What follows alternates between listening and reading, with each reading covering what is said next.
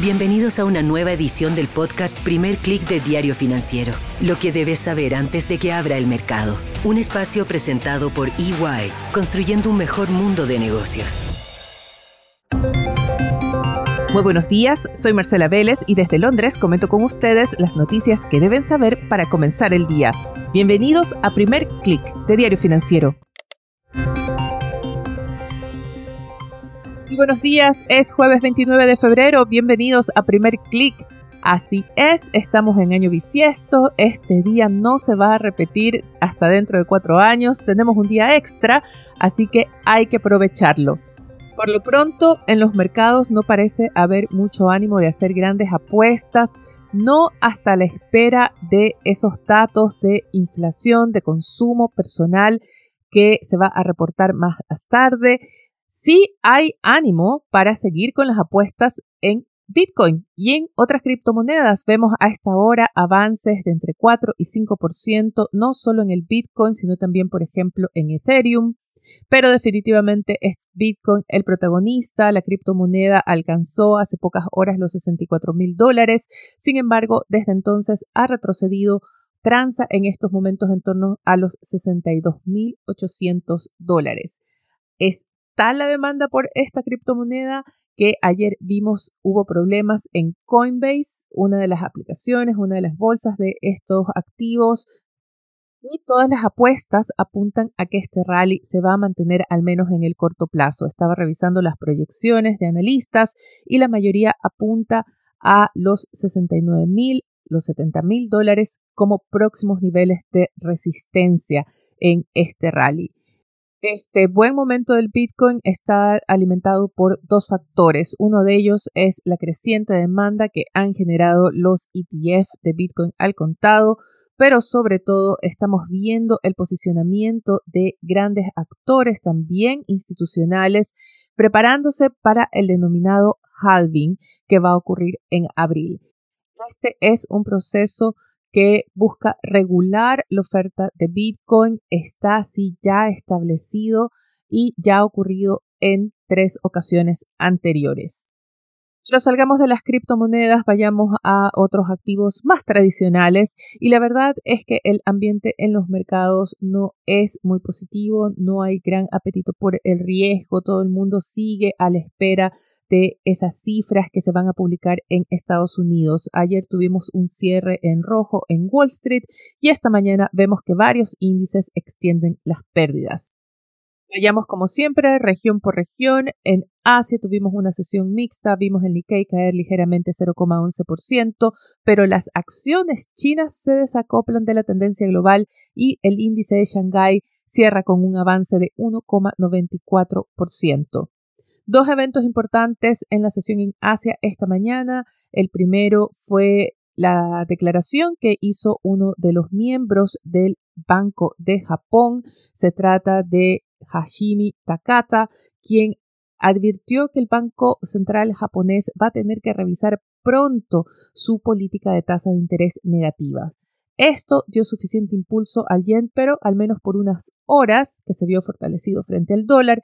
Sin embargo, no hay gran ánimo en los mercados por hacer apuestas contra la divisa estadounidense. Vimos que este impulso se desvaneció después de pocas horas. Definitivamente en el mercado está pesando más la expectativa en torno a cuál es el estado del ritmo de crecimiento de la economía estadounidense y si la Fed va a tener espacio para comenzar pronto los recortes de tasas de interés. Pero antes de hablar de ese tema, veamos qué pasó en China con esa alza de casi 2% del Shanghai. Se acusa que hay un posicionamiento en el mercado previo a las denominadas dos sesiones que comienzan el lunes y martes.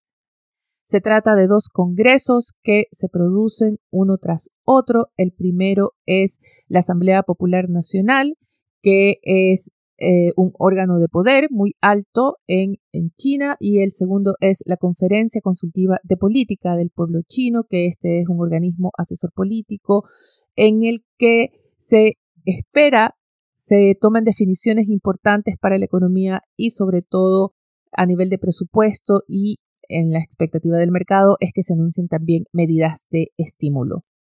Salgamos de Asia, vayamos a Europa, donde los resultados de empresas están poniendo el freno. Hay resultados mixtos. Tuvimos hoy, por ejemplo, los resultados de la matriz de Iberia, British Airways. Estos superaron las expectativas para todo 2023, pero mostraron una desaceleración en el cuarto trimestre.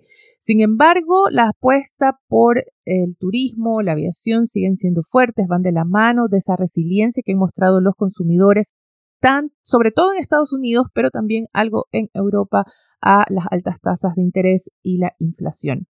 Que menciono los consumidores, veamos qué pasa en Estados Unidos porque ellos son los grandes protagonistas. Los futuros de Wall Street operan con pérdidas de entre 0,24 y 0,31%. Los tres índices operan en rojo antes de la apertura. La atención va a estar en los reportes que se van a publicar a media mañana. ¿Qué esperamos? Esperamos cifras de ingreso personal de los consumidores, cifras de gasto de esos consumidores, ambos índices correspondientes a enero. También muy, muy, muy clave ese índice que se considera el eje de la política monetaria de la Fed, el índice favorito de Jerome Powell y es el índice de precios ligado al gasto personal de los consumidores qué cifras está esperando ver el mercado, sobre todo en este último índice. Se espera un alza mensual de 0,3% en enero. Esta sería un alza ligeramente mayor a la registrada en diciembre, pero la mirada va a estar puesta en la medición a 12 meses. Se quiere ver un avance de 2,4%, lo que sería una desaceleración respecto a lo que se registró en diciembre, que fue 2,6% de registrarse cifras por encima de ese 0,3 y 2,4% respectivamente, podríamos esperar una reacción más fuerte del mercado, un golpe a esas expectativas de que la Reserva Federal tiene espacio para recortar las tasas de interés antes del segundo semestre. Cifras que confirmen que la economía estadounidense, sobre todo el consumo, siguen firmes van a alimentar esta idea de que veremos las tasas en sus niveles actuales por un tiempo mayor al que se había previsto. Ayer ya tuvimos señales en esa dirección, se revisó el PIB del cuarto trimestre de Estados Unidos, la nueva estimación revisó a la baja la cifra de crecimiento de 3,3% a 3,2%, sin embargo el ajuste incluyó alzas para los factores de consumo e inversiones. Eso explicó el cierre negativo ayer de Wall Street y también explicó el alza que hemos visto en las tasas de los bonos del Tesoro. Esta mañana la tasa de los papeles a 10 años ya transa en torno al 4,3%, su mayor nivel desde noviembre pasado. Esta es una consecuencia de un ajuste a la baja de las expectativas en torno a los recortes que podrá hacer la Fed. Vamos a recibir junto con los índices de ingreso y gasto de los consumidores también el reporte semanal de subsidios por desempleo. Este es un reporte que ha dado sorpresas consecutivas en las últimas semanas. El mercado está ansioso por ver alzas importantes en este indicador como una señal de desaceleración del mercado laboral. Quiero revisar ahora con ustedes lo que tenemos en agenda para hoy, además de esos informes de gasto, de precios. Wall Street también va a estar atento a las conferencias que tienen los presidentes de la Fed de Atlanta, Chicago y Cleveland. En la región tendremos muchos datos. En Chile, el INE publica cifras de producción industrial, manufacturas, cobre y también ventas minoristas. Ayer tuvimos ya datos del mercado laboral. La tasa de desempleo se ubicó en 8,4%, algo que esperaba el mercado. Y hoy tendremos también cifras de desempleo de Brasil, México y Colombia. Ya que hablamos de la región, no puedo dejar mencionar la entrevista que publica Financial Times con el presidente argentino Javier Milei. La agenda de Argentina en general está tomada por la especulación y los reportes en torno a qué hará mañana el presidente ante el Congreso. Se va a ver cara a cara con los legisladores que bloquearon su ley ómnibus. Hay reportes de que Milei está negociando fuera de bambalinas para retomar este plan de reformas. Sin embargo, Financial Times en su entrevista presenta a un Milley desafiante, a un Milley que dice que no necesita el Congreso para realizar las reformas. En la entrevista con el diario británico, Milley plantea que va a avanzar con las reformas que pueda a través de decretos, a través de aplicaciones de leyes ya existentes, y su plan es básicamente este, avanzar con las reformas, apuesta a que estas van a ser suficientes para lograr controlar la inflación, para reducir el déficit, el plan es poder estar en tal situación que puedan levantarse las restricciones cambiarias hacia mediados de año. Cree que esto va a generar de por sí un efecto positivo y con este escenario ir a las elecciones legislativas del próximo año. Milley plantea que va a esperar a un cambio en la composición del Congreso para avanzar, mejor dicho, para presentar nuevamente su plan macro de reformas. Una apuesta arriesgada, hay que ver qué dicen los consumidores argentinos, tendrán paciencia para esperar esos cambios que plantea Javier Milei. Hoy tendremos el índice de confianza de los consumidores argentinos, se publica antes del mediodía y se cree que va a haber una baja en el índice.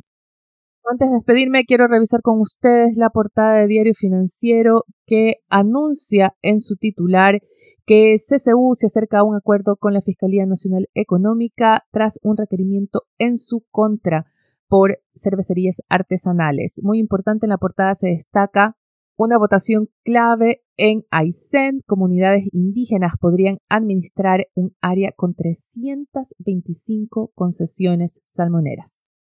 Con esto me despido por ahora. Los invito a que sean actualizados de las noticias del día y más visitando nuestro sitio web de f.cl y de fsud.com con las noticias de negocios de Latinoamérica.